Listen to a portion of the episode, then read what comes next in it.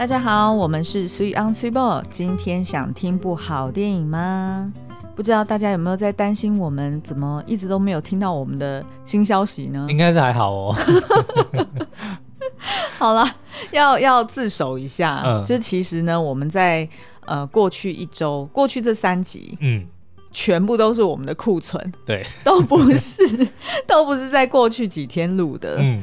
然后我们本来想说，哇，好不容易累积了三支库存，我们要好好的就是继续 build up。对，结果没想到就是过去一周还是都没有在录音。对，但是主因是因为我们在应该是三三十一号的时候，我们打了疫苗。对对，哎，透露年龄了，去打 AZ 了，三十八岁以上的那一。然后还我们两个一起去打，对，因为就想说就是要尽快打到嘛，嗯、就也不要拖到时间。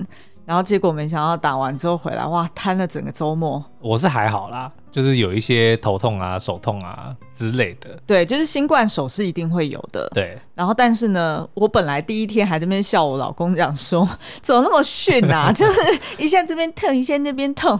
结果我当天晚上就因为胃寒，我就突然冷醒。嗯、对。然后后来就是根本就没有办法再睡了，然后就就发现说，呃，已经从三十七度多，然后一路攀升到三十八度五，嗯，然后就一直停留在三十八度以上，对，然后就烧了那个，就是隔天就第二天烧了一整天，对，哇，苏央应该从来没有看过那个样子，就很明显就是，但是感觉又跟感冒有点像，对，它其实很像重感冒，但是就呃，其实主要的症状。不外乎就是大家平常看到的副作用啦，嗯、其实就是呃发烧，然后所以你头会很痛，然后肌肉酸痛，肌肉酸痛，然后它的那个，因为平常我们本来就有在重训，对，所以其实我是很习惯肌肉酸痛这件事的，嗯、但是那一天会觉得特别受不了，其实我觉得主要是因为它还有伴随的那种关节。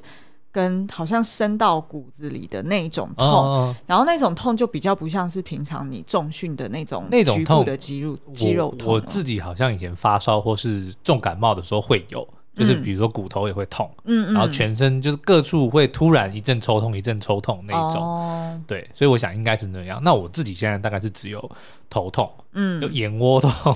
哦，对对。然后我是 很奇怪，还是牙床痛，哦、我的两颊也会痛。对对对对对。哦、然后呃，我觉得，但是大家不用担心，因为基本上就是、嗯、他们没在担心呢、啊。大家只想赶快打到这样。没有，就没在担心我们啦。自自自自自己往自己脸上贴金。嗯、好，Anyway，反正结论就是呃。这个这个副作用是还可控的，可防可控，所以没有太大的问题。嗯、那反正就是大家呃，就是要准备一些常备药在身边，然后呃，当然就是如果真的是。就是副作用出现，然后真的痛得很不舒服的时候，然后你可能再去遵照医生的指示，然后可能吃个退烧药或者是镇热的止痛药吧。是，那在等待这个恢复的期间呢，当然是找一些事情做，可以分心一下。嗯，那我们这个周末当然就是跟很多的这个听众朋友一样呢，就是当了这个奥运迷，就是替我们的选手们不断的在那边加油打气，然后也是在。就是他们的表现，其实我还记得看戴资颖的比赛，因为那个，因为我们没有那个怎么讲，我们没有，我们没有办那个，我们没有 MOD，对对，okay 然后所以虽然很好笑，我就只能够上官网看他即时的分数，然后我就在那边叫说十五十二。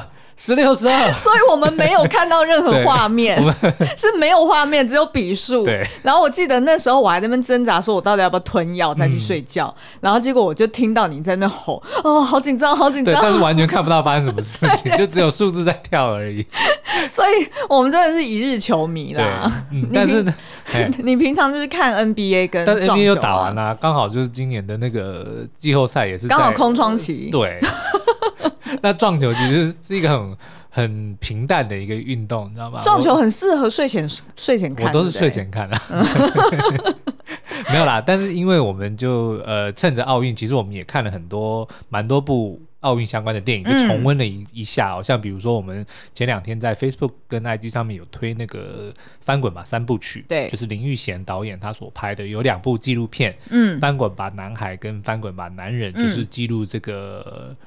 李志凯，嗯，干嘛心虚？因为很怕讲错名字，你知道现在这个对，说你又蹭蹭也不先做功课，不会啊，因为我们真的是一日球迷。对对对，然后，而且而且，其实我们今天主要要介绍的是一部非典型的奥运选手作品，嗯、是。然后他非常完美的诠释了奥运精神。嗯，这一部就叫做《飞跃奇迹》，Eddie the Eagle。嗯，然后如果有时间呢，我们后面会再科普跟这个《飞跃奇迹》两个呃真实的故事。对，然后这个真实的故事呢，本身也非常的励志。对，所以我觉得今天应该听完，大家都会觉得哎，特别受到鼓舞。觉得说，好像我们平常人好像也可以打奥运的感觉，是，而且就会重新看待奥运比赛这件事情。嗯，就是当然我们都觉得说，哦，看到这些高手们在场上。就是发挥自己的多年来的练习的成果，哦，然后在那边拿出最好的表现，都会觉得说哇，很厉害，而且他们真的是很强。嗯，但是呢，你听了我们今天讲这三部电影之后，你就会更能够去去体会到说，到底什么是奥运精神，就为什么会有奥运这件事情哦。就当然比赛竞技很重要，可是背后的这个运动家精神，我觉得才是。呃，更重要的，更能够凝聚所有人在一起的。哎、欸，对啊，所以我觉得这次反而是，你看现在在呃那个各大社群平台或者是新闻媒体好了，其实更多人会去呃关注的，可能是因为当初呃戴资颖他在跟譬如说伊瑟农，嗯，就是泰国选手打的那一场，然后一直想要迪卡侬，然后两个人。同时就是打完之后，同时瘫在地上，嗯、救了一球的那个，对对的的那个那个画面，然后甚至还有很多粉丝们把它画成漫画卡，卡，就是可爱的漫画。然后反而伊瑟农他自己的，我忘了是 IG 还是 Facebook，他也有分享。嗯，然后然后那时候大家就体会到，哎、欸，这个真的是运动家精神，就是奋战到最后一刻。对，然后输赢都不重要。对，然后、啊、不是说不重要，就是最重要的不是胜负。呃，对对对，对，然后他们还就是。呃，我们还看到，就是后来呃，戴子颖的下一场是跟新度嘛，嗯，然后大家也知道说，后来呃，在决赛结束之后，然后新度也去呃鼓励我们的小戴，对，然后大家就觉得说，哇，那才是真正的运动家精神。因为你看新度是输了，输给小戴，嗯，但是却在小戴输了之后，他反而去安慰他，对，然后这个是让小戴更感动的，是，嗯，是是是，所以呢，呃，今天我们要介绍的这个《飞跃奇迹》呢，它是一部二零一六年上映的电影，嗯，然后它就是一个真人真事改编的作品，是，嗯，那苏阳要不要介绍一下？好哦，所以 Eddie the Eagle 就叙述了英国的跳台滑雪嗯。的选手，嗯、跳台滑雪就是 ski jumping，就是呢从一个非常非常高的这个山坡上面滑下来，然后在那个就有点像起飞的样子，对，然后再。就就就跳，我不知道还能怎么形容。他他有点像两段式，不好意思，嗯，因为我们两个真的都不是专家，对，所以我们可是我们会尽力的去把它 描述的比较，就是就是呃到位，就是反正呢，他就是从一个非常高的山坡滑下来，但是他滑到一半的时候，他会有一个。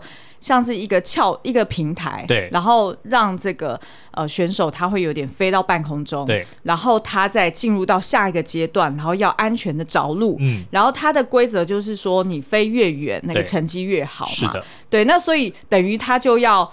他在那个就是中间那一段翘起的时候，他等于他全身的那个力气，嗯，要去盯住他的这个下飞的 momentum。他要先在起飞的那一刻，他要想办法让自己飞得更高更远。但是当他要准备落地的时候，他又要立刻改变，然后他要调整平衡，然后准备落地。对，落地之后还要稳住。嗯，因为如果你在没有完整落地的话，就就就失格了嘛，对对对对对，就不算。嗯，所以等于他这项运动是非常。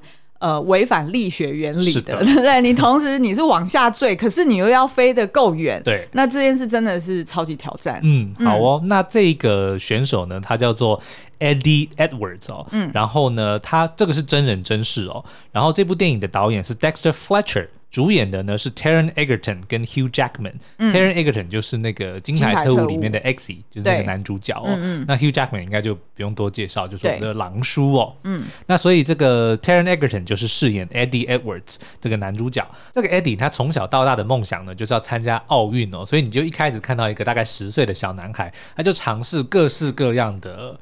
运动，比如说他一开始先试着憋气，嗯、因为他想要去参加游泳。嗯、我不知道憋气跟游泳有什么实际的关系，因为他是说他要参参加奥运的憋气比赛，但他应该是没有搞清楚有哪一些项目啊。哦、对，然后后来他又去尝试，比如说撑杆跳啊，这个标枪啊等等的，全部都都失败了哦。因为他真的就是不是一个很有天分的孩子。那但是有一天就突然让他发现说，诶，他如果不能够参加。夏季奥运，他可以参加冬季奥运，所以他就开始把他的这个心思转到滑雪上面。那我们就看到他其实也一度的加入了这个英国的滑雪队的国家队哦，可是却在最后一刻准备他们要这个呃决选最后的成员的时候就被踢掉了。那当然呢，讲的这个理由是说哦，你可能怎么讲？就是他们有一些婉转，他的意思就是说你只能走到这边了，就意思说你是有你的极限的。对对，嗯，那当然这个 Edward 就会觉得，这个 Eddie 就会觉得很心有不甘嘛，对不对？所以他就想尽办法要参加比赛。于是呢，他就开始去研究到底还有什么机会，就让他发现呢，其实。有一个项目，就是我们刚刚讲的这个跳台滑雪 （ski jumping）。嗯，英国在过去的六十年间，没有人参加过这个比赛。嗯，也就是说，其实英国是没有所谓的跳台滑雪国家队的。对。那所以他就突发奇想说，如果我能够去报名这个项目，我就一定可以去参加奥运。嗯，所以他就这么去做了。嗯，但是因为他真的是不会跳。对。这个跳台滑雪哦，他其实就只会滑雪，他只会滑雪，不会像刚刚讲的那个是从一个非常高的地方跳，呃，就是滑下来，对，然后而且还要想尽办法去。呃，就是违反力学的原理，然后往前飞，嗯、所以这件事情根本没有学过。对，然后但是呢，他就要这样做了。是，而且呃，人家都讲说，就通常都是在六岁七岁的时候就要开始训练。嗯，可是当时候他，他已经二十二岁了。对对，嗯，那当然他的这个家人，他的爸爸是一直持反对意见的啦。就是从小他想要参加奥运，他爸就认为说那个是没有前途的。嗯，对你。我不知道他们那边的这个奖励是什么，但是他可能照他的这个想法说，就算赢了金牌又如何，也不能当饭吃嘛，嗯、对，也不能吃一辈子嘛，嗯、因为他爸是一个呃，算是。水泥工。做工的人，嗯，对，所以他就认为说，你反而是学了一技之长，对，然后脚踏实地的去赚钱去工作，反而是比较好的，嗯。但是他妈妈呢，却一直很鼓励他，即使他这些奇思妙想烧了很多的钱，甚至还常常会受伤要住院，他妈妈都还是一直鼓励他说，你就去放手去追逐你的梦哦。嗯、所以当这个艾迪下定决心说好，他就要去参加冬冬奥，然后他就要去做这个英国国家队跳台滑雪的的这个国手的时候，他就自己去参加。了自主训练，嗯，但是到了那个训练营，因为那边都是专家，都是高手嘛，对就世界第一、第二的人在那边跳，所以就看到一个英国人什么都搞不清楚状况，从来没跳过的人就跑来，然后要去参加这个，就要去练习这个活动。当然，可想而知，就是不断被人家嘲笑，嗯，然后被人家瞧不起，被人家排挤，对。但是他却觉得怎么讲，他不会往心里去，因为他的目的就是为了要做得更好，嗯、他就是要完成他自己的梦想。因为他的梦想其实是非常。非常专注，然后非常简单的，就是他要参加奥运，对，什么项目都可以，所以，whatever it costs，对，然后所以他只是要代表国家去参加奥运而已。嗯那所以呢，他就在那个呃，就是练习场上面不断的摔，然后摔得鼻青脸肿，然后摔到呢，全场的人都很认识他，就知道这个人就是是来乱的。然后，因为他第一次，就比如说他他第一个晚上，他就想要去找人来问嘛，嗯，但是没想到他去问的说，请问我要怎么降落？就是对于这些已经是世界级的人说，突然有一个搞不清楚状况的人说，他想要学这个高台跳。呃，跳台滑雪，嗯，但他却不知道怎么降落。对，当然，对于这个很专业的人来说，你就是来乱的嘛。对，而且会觉得你是来侮辱我吗？对，对我我从小到大就是花了那么多心力在学，嗯、结果你就只是 out of nowhere，然后突然就说你要做这件事情。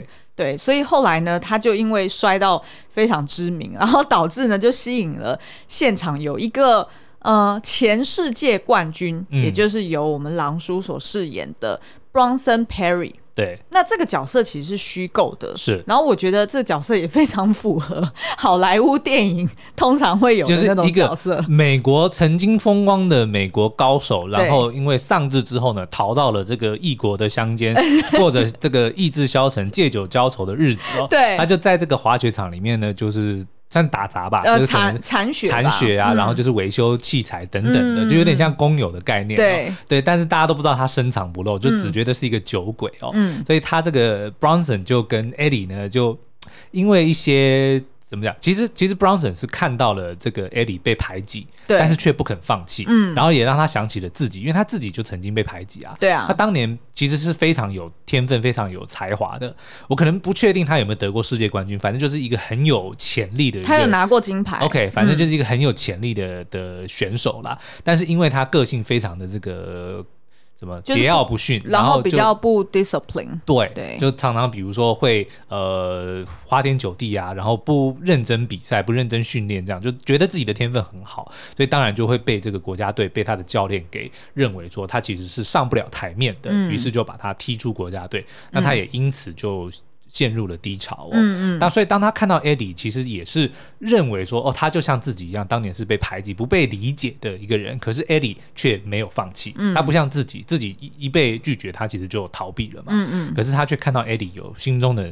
一团火，一团一团火在那边燃烧。就他不管摔得多惨，别人怎么笑他，Eddie 其实都都不在意。你讲这广东话，就让我联想到，就是这种角色在金庸小说里面是不是常常出现的？啊？对对对对，就是那种 高人。对，然后隐就是埋藏在民间，嗯。没有，但通常这种都是反派，你知道吗？像那个《倚天屠龙记》里面的有一个什么什么火攻头陀，就是被、哦、被打成重伤，原本是。什么武功盖世，对不对？然后结果被好人打伤，他就逃走。不会，其实这种角色在周星驰电影里面也很多，哦、你们觉得吗？就是譬如说大师兄。就是在呃，是在歌厅还是舞厅里面？嗯、就是少林足球嘛。对对对，对。然后在里面去扫地啊，还是什么的。嗯、但是其实他根本就是深藏，不露。对 对对，就这种角色呢，在这种好莱坞电影里面一定要有。然后通常呢，他就会变成是哎，帮助这个主人公成为英雄的一个主要推手。然后其实也某方面应该也是在弥补自己当年的遗憾呢、啊嗯，因为像刚刚讲的，他在被踢出国家队之后，他其实并没有尝试着要再回来哦。嗯，所以他一。定是觉得心中有一个遗憾，没有办法弥补。但他看到了这个 Eddie 的时候，他可能也觉得这这个是一个他的机会。嗯，他可能透过 Eddie 能够稍微的抚平一下，就是，就跟自己的过去和解。嗯，对，所以他就花了非常多的精神去训练 Eddie 这个菜鸟。嗯，对。不过狼叔在这部片里面呢，算是牺牲蛮多的哦。对，因为呢，里面呃，当然那要有一个桥段，就是帮呃这个 Eddie 去做密集的训练嘛。然后，所以他就教他说：“哎，你就是当你这样往下坠的时候，你就是想象说你在跟你最爱的女人，对，呃，前戏，你仰慕的女星，对对对。所以呢，你要就是很专心，嗯，然后要很很用力的，就是去安抚她、抚慰她。然后等到呢，你就是起飞的那一刻，对，起飞的那一刻，你要全身绷紧。然后呢，狼叔这时候哇，大家一定要去看电影，就是他就用他的面部表情去描绘了一。”一个男人他在取悦女伴，然后到最后他自己释放的那一刻的这个各式各样。这一部戏其实有非常非常浓烈的这个电玩跟卡通感哦，对对对，对，但是我我很喜欢它的节奏，然后因为很复古嘛，嗯、就是大概七零八零年代八零年代啊，所以你又可以看到很多的这个我们常常在影视作品里面看到的复古元素，对，比如说音乐也是有电音嗯。的那种。嗯对不对？然后刚好又在北欧，所以其实就是有很多让我们很怀旧的那些元素，发型 有没有都，都会都会出现，还有雷朋的大墨镜，哎，对对对，对，对，这些都是都是怀旧的元素哦。嗯嗯。那当后来呢，这个 Eddie 他终于可以如愿的参加比赛之后呢，呃，他就当然就是因为对他而言，他反正不追求那个成绩很好嘛，嗯、所以我记得他好像就是。呃，应该是冲出去之后，然后它的距离大概是只有六十，对，六十几，对，就是人家的一半。然后，所以现场的观众本来就是一开始看到的时候就。哦，就是有那种很迟疑，然后想说哈，怎么会有这么差的成绩？对，然后都没有人帮他拍手叫好，但没想到就看到一那个 Eddie 的 ego，就是他那时候还没有被叫 ego，对，对，他就直接就把帽帽子拿下来，然后非常的欢欣。没有，因为呢，他第一个是庆幸自己没有摔跤，对，然后再来呢，他被告知他应该是看到看板上面有写说是这个英国的的奥运纪录，对，所以他就。发现说自己不止还活着，然后还甚至还成为了奥运纪录的保持者，对，他就非常的高高兴，然后就就跟着全场就在那边欢呼说：“你看，我是这个纪录保持人，虽然是明明只有第一名的一半的距离，嗯，他还非常的开心。然后这个就让观众觉得非常的，就是怎么讲，受到受到鼓舞，对啊，所以就跟着他开始起哄。”我觉得人好像都是这样吧，就是你看到人家开心，嗯、你就会。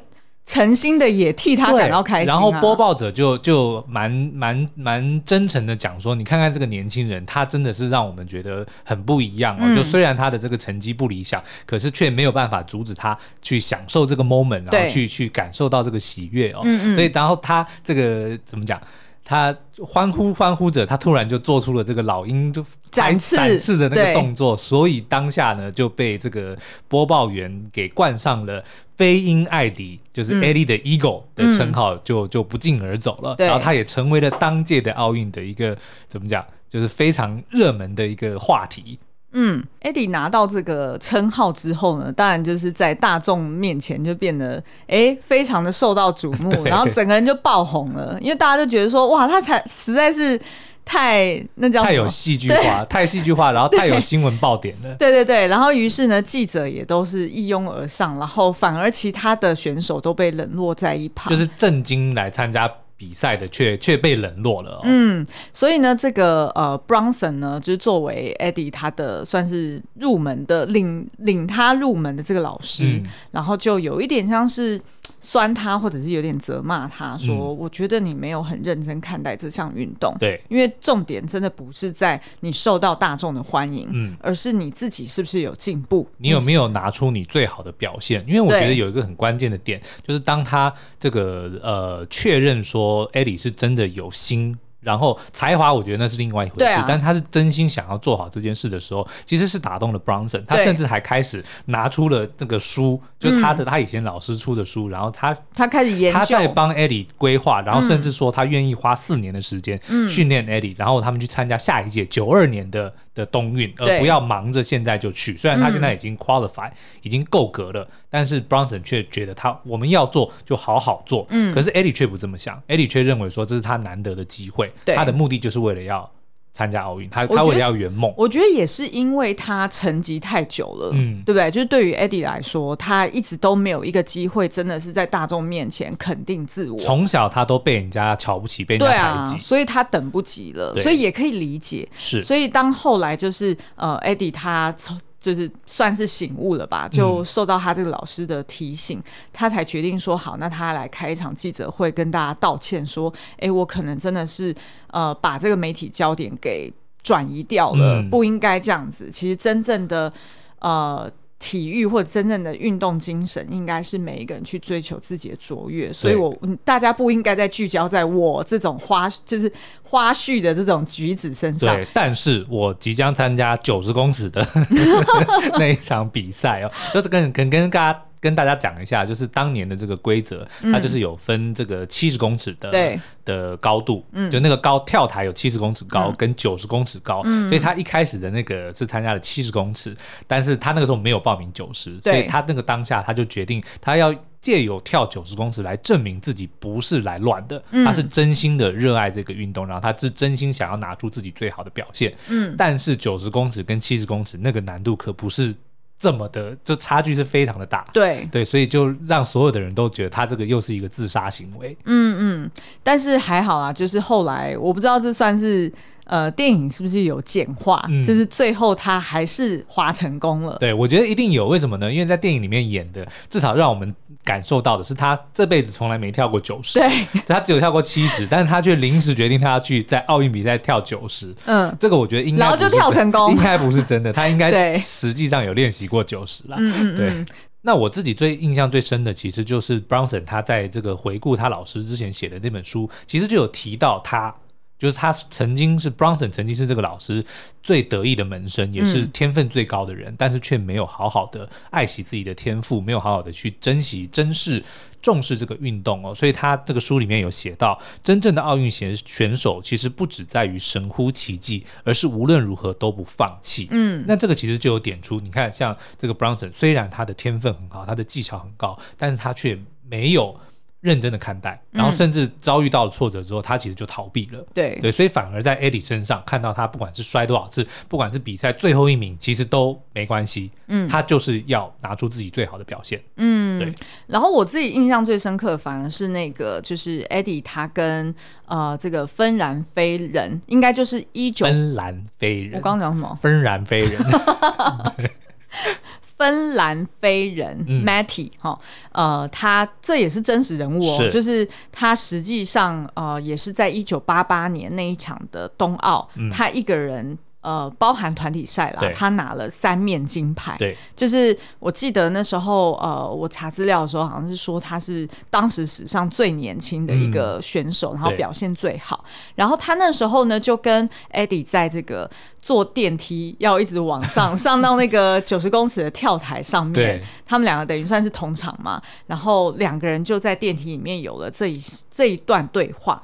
那时候呢，就是呃，这个芬兰这个选手呢，就跟他讲说：“Eddie，你知道吗？其实我们两个啊，就像是在时钟里面的一点跟十一点，嗯，对，就是我们两个呢是最靠近十二点，就是我们两个十二点如果是终点的话，对，嗯，我们两个就是最靠近的，对，然后其他人呢？”其他所有选手都是两点、三点、四点、五点、六点、七点、八点，就是他们分散在四处。嗯，但是为什么我们两个是最接近的？虽然你认为你的成绩是最差的，对，然后大家都公认我的成绩是最好的，是，但是我们两个都在追求我们自己的卓越。嗯，我们都是在用灵魂在跳。对。所以，我们不是在追求我们要赢过别人，嗯，我们都是在挑战我们自己。因为他自己也有讲一个说，他如果今天拿出了他最好的表现，嗯，但是却拿最后一名，他没有关系。对。可是他今天就算拿了金牌，却没有拿出自己最好的表现，他会不开心。嗯、对、嗯，所以他就跟了他有这样子，哎，非常进入灵魂深处的 对话之后，就给了 Eddie 无比的勇气，对不对？没有。然后你知道吗？我刚看那一幕的时候，我就突然想到，在影剧作品里面。电梯真的是一个好物，是啊，对不对？它可以非常的就是弹性，对，有的时候明明只坐两楼，它就可以做个十分钟，然后里面可以发生超多事情。然后有时候明明坐个一百多楼，哎，怎么两秒钟就到了？就是作为一个戏剧的工具，它很好用，因为它就是我觉得戏剧的工具，它很多时候就是要在一个密闭空间。像你最近看那个 Netflix 那一部叫什么？嗜血什么？呃，什么血？血色天劫啊，对对对，血色天劫，它的设定就很聪明啊，它就是设定在飞机，然后在劫机的对劫机的过程中，然后有一个吸血鬼病发了，对不对？因为它就是设定在一个密闭的空间，然后呃固定的一段时间一个 time span 里面，所以你在这个。限制当中，你去发挥你的创意，大家都会觉得哎，很很可以配合你，哦、不会觉得说呃好像很夸张的设定，然后你的剧情也不会就是太 everywhere。我不是想要讲这个人，哦，哦，OK，我只是讲说就是同一个电梯，因为我们常常看很多戏剧，明明是同一个电梯哦。我知道你在讲什么啦。对啊，但是。跟那个飞机好像，我知道，但是我觉得这就不就是戏剧的手法吗？他就是先给自己一个限制，然后就是在这个空间或者这个时间里面，他就可以做到最好的发挥。哦，没有，我只是想要表达，就是影视作品里的电梯很好笑。哦，好，OK，好，我，我们已经没有想要讲那么深。OK，我们已经一个多礼拜没有录音了，所以有一点。所以看完这部电影，就让我联想到，就之前《玛丽欧陪你喝一杯》，它有一集啊，应该是第四季，然后第十二集。敏迪有来代班，然后他访问了一位何立安博士。嗯，那这个何立安博士呢，他其实是呃台湾知名的激励跟体能训练老师。对。然后在他们的这个访谈里面就有提到哦，他说呃，其实体育是模拟人生的一种很重要的教育。嗯。那为什么他会说是模拟人生呢？就是因为他觉得呃，譬如说你在。呃，人生你在日常生活中，其实很多时候你都会回想到从前，对，然后你可能就会去呃感叹说，哦，以前我要是什么事情这样做就好了，以前那个人我要是那样子对待他就好了。嗯、那很多时候都是在事过境迁之后，你才会发出这个窥探。那其实你在打球或者是你在运动的时候，其实你也都会。后悔说哦，我要是那一分我这样打就好了，嗯，我要是那一刻我没有去打这一球就好了。就你一样会有很多后悔，嗯，那你怎么去学习面对这个后悔，然后跟最后的那个那个遗憾，嗯，这件事情对于人生来说就很重要。对，然后二方面呢，就是呃，他也认为说，呃，人生也很像比赛，就是你也无法去预测今天的结果会怎么走。那但是你经过每就是很多次的尝试之后，你都会发现说，呃，你永远都没有办法找寻出来一个 best solution，嗯，对不对？就是你就算是人生也是嘛，对你跟比赛也是也是一样，你永远都会因为呃对手的状态，或者是当天天气的状态，还是你自己的状态不同，而会影响到你最后的结果的不同。嗯，所以他就说，所以这跟人生一样，你只能就是呃，唯一一个最好的策略就是不要放弃。对。就是不管在什么样的变音去影响之下，你都不要放弃。对，其实这也就是为什么大家在看小戴的比赛的时候会这么的感动。嗯，就是即便最后没有拿到金牌，但是大家就会觉得说，哇塞，你看他膝盖都这样那个样子。是。然后你看他每一场，就不管是跟新度还是跟泰国选手比赛，就是每一场就这样跪下去，跪下去，然后就这样子去救球，嗯、就是任何一颗都不放弃的那种精神，才是让我们觉得说。哎，怎么这么打动人心？对啊，而且你看，真的就是有多久没有说，哎，全台湾的人都为了同一件事情这么的团结，这么的专注，嗯，这么的在一起。对，就是为了同一件事情在打气，在加油。嗯，就真的是很了不起的。然后，其实奥运的精神也是啊，就是奥运会重要的不是胜利，而是参与。嗯，然后人生的本质不是征服，而是奋斗。这个就是后来那个呃复兴奥运会的那一位呃古。博坦男爵，嗯，他在这个一八九六年就是雅典奥运的时候，就是重新复出，就等于是重新举办的第一届的时候讲过这句话，然后这个也后来变成了奥运的一个格言哦。对，然后也有出现在这部电影里面。没错，嗯，其实今年的奥运好像也把他们的 motto，就是把他们的格言也从这个所谓 faster, higher, stronger，就是更快、更高、更强，好像有升级，再多加了一点。对。就是 together，对，还有 expensive，没有啦，是 more expensive。因为今年疫情的关系嘛，嗯、然后所以大家都人群无法聚在一起，对，所以我相信这大家都会觉得说，呃，要共同。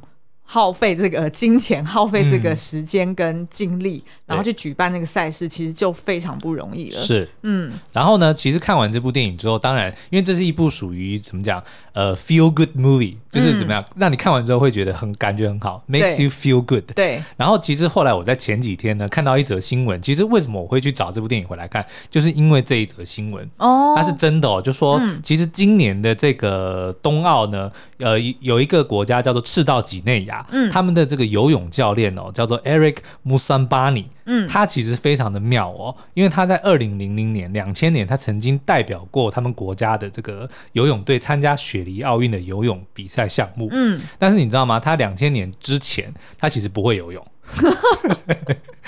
他是完全不会游泳，这真的好励志哦。对，然后他在那场比赛上，他还差点溺死在泳道上。你给我看，因为我们后来有去找那个实际的当当年参赛的影片，他真的 literally 游到回来一半的时候，他已经没力气，他差点就淹死在。他是用自由式，他是用自由式，对。然后我就跟大家分享一下他的故事哦，因为这个 Eric 呢，他其实不是专业的游泳选选手，然后呢，在两千年之前呢，赤道几内亚从来没有人参加过奥运游泳。嗯，那奥运奥委会为了要鼓励发展中的国家要去多多参加奥运，嗯、所以就特别帮他们设置了外卡的名额，就是保证你一定可以出赛。嗯、因为通常可能是要参加过很多，比如说预选啊、预赛啊等等，你才能够参加奥运嘛。嗯、但他特别为了这些国家，他就给了他们名额，说哦，你只要有人来，然后你就可以参加，就降低门槛。对，然后呢，所以就特别让他们可以去参加一百米的自由。自由自由自由式，这个很重要，一百米自由式，嗯、大家要记得哦。嗯、然后呢，这个 Eric 呢，他当时只是在收音机上听到这个消息说，说哦，我们现在要这个派游泳队去参加奥运哦，那有兴趣的人可以来报名。他就觉得很好玩，他就去报名了。嗯、然后到了那边之后呢，只有他一个人去，所以他就入选了。然后，因为他从来不会游泳，所以他入选国家队之后呢，他就只好去借饭店的游泳池来练习。哦，那大家也知道，饭店游泳池通常都蛮小的嘛。对，我刚刚刚有讲到说，奥运的那个比赛是一百米，一百米就是五十公尺来回。嗯，所以他的那个。比赛赛道是五十公尺，但是一般的饭店是不会有这么长的赛的这个泳道嘛，嗯，所以他就等于是在饭店的这个九个月里面，每天早上哦五点，在这个客人开始游泳之前，他有一个小时，他就跟饭店商量说：“你让我去练习。”对，他就这样练了九个月之后，就诶自信满满的就来到了奥运现场，但是一到那边呢，他才发现诶。我以为我是来参加五十米的，哦不，那个他们报名的是一百米，嗯，对，也就是说他一直以来练习的只有参赛比赛的一半。一半的长度，对，所以当他参加真正在比的时候，我们就看到他去的。过程 OK，对，回来到一半他已经没力气了，对，然后就差点淹死。而且我看他那个没力气是，他开始游的歪歪扭，就是歪歪曲，嗯，然后他就会一直撞到那个赛道的那个绳子，有没有？就是那个轨，就是就是他的赛道嘛。对。然后我也看到他的那个游自由式，不是双脚在后面踢水嘛？嗯，就发现他踢水的样子跟我很像，对，就开始乱踢了。对，然后你看，我们当然现在讲起来好像是一个很。把它当成是一件趣事来讲，嗯、可是当时其实当这个 Eric 在比赛的过程中，嗯、其实全场的观众，当然我相信一开始是有傻眼的，因为毕竟是奥运，就是没有人会想到说哦会会出现一个这样子的选手，就跟 Eddie 去跳那个跳台一样，嗯、就大家都会认为说你到了这个最高殿堂，应该都是专业的顶级的，对。对。当但是去看到像 Eric 这样子的人，嗯、甚至游到一半还没力气，可是全场的人却开始站起来帮他鼓励，就是帮他加油，让他游完最后一程。然后全场就是替他欢呼，嗯，我觉得那个真的过程，就一开始大家都觉得很好笑，嗯，就一开始是先傻眼，对，然后开始笑，对，可是到后面看他不断坚持，因为他虽然没力气，他还是一定要游玩，对啊，那个真的让人很感动，而且就是你感觉他已经快要沉下去了，对，对，所以就让我就想到《Eddie the Eagle》这部电影，嗯，然后也完全体会了奥运的精神。其实重点真的不是你最后有没有赢，嗯，而且你看他在那个过程中，他即使讲难听点，他是出丑的。对，对不对？他是出丑的，可是他却用他的这个呃 determination，嗯，跟他的这个投入，他的热情，他却感动了在场的所有人，让他们知道说，即使这个人他在参加奥运之前九个月他都不会游泳，嗯，但他还是做到，他还是今天还是站上了这个舞台，而且他还是游完了全程，嗯，对不对？你这个全世界就只有他，而且。很妙的是，他那场比赛原本是三个人比，对，但是因为另外两个人犯规，嗯、所以就失格，所以说全场只关注他一个人。对，哦，压力好大。对，但是他还是把它游完了。嗯、我觉得这个就是真正所谓的这个奥运的精神。嗯，嗯，可是他现在还是教练。对，因为他后来就等于说他应该也是游完之后，他当然理所当然就成为他们国家的这个纪录保持人嘛。对，对不对？那也是他是唯一一个有参加奥运，所以也拿了金牌。没没没有他他。他是国家纪录保持人哦，他没有拿牌。OK，对，他是最后一名，而且他的这个记录到现在都还没有人打破，就是最慢的记录。嗯，对。可是呢，他但是他也因此就是呃，应该是有启发到国内的人，所以他后来就变成了他们国家的这个游泳教练。哦，然后今年还率队来参加冬奥，好酷哦。好，那所以呃，哎，我们也可以分享一下现在的呃，就是真实的 Eddie the Eagle、嗯、他本人。好哦，那这个 Eddie 呢，她后来在一九八八年的那个呃奥运比赛里面呢，跳出的记录是七十一点五公尺哦。嗯，那这个我是不知道后来那个。那个芬芬兰飞人的记录啊，但是应该是只有他的不到一半呐、啊。我记得他那一场就跳一百多啊，OK，然后但是一百多，呃，他自己本人还不开心。对对，好，那但是不管呢，就是 Eddie 这个七十一点五公尺呢，却成为了英国的跳台滑雪记录，长达十三年之久、哦。从一九八八年他创下这个记录，一直到二零零一年，嗯，才被打破。嗯、所以 Eddie 虽然他的这个距离很短，可是他好歹。接下来十几年，他都是他们国家这个项目的纪录保持人。对，这这一点是没有人能够否认的。嗯，然后现在的记录呢是一百三十四点五公尺。嗯，可是即使有了这一百三十四点五哦，Eddie 当年的七十一点五还是英国史上第六名。嗯，这这还是蛮了不起的。嗯，对。然后呢，呃。之前我们不是看，就是有在讲说那个朱木岩，还记不记得？我们台湾有个跆拳道，就是奥运为了他改变资格，因为他实在太厉害了。嗯嗯。那这个 Eddie the Eagle 呢，也是就是英国的代表国家国家奥奥委会，也是为了 Eddie 改变规则。因为原本呢，他说你只要在这个任何一个国际赛事里面呢，跳到六十一公尺，你就可以参加奥运。对。但是其实是还蛮简单的一件事，所以后来为了要不让人再走 Eddie 的这条老路，能够这么轻易的加入奥运，他们就改变了规则。嗯。从那个时候开始，你必须要是前全世界前五十名的选手，嗯、你才能够代表英国去参加这个项目的。就意思是说，你要长期的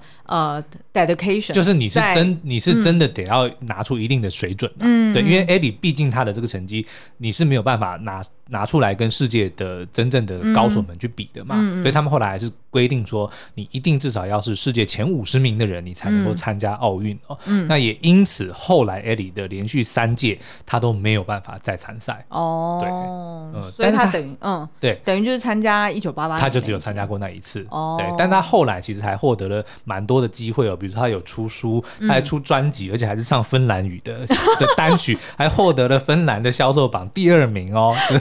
然后他还拍过广告啊，上了电视，然后后来获得了英国的一间小型的航空公司，就叫做飞鹰航空，嗯，的赞助。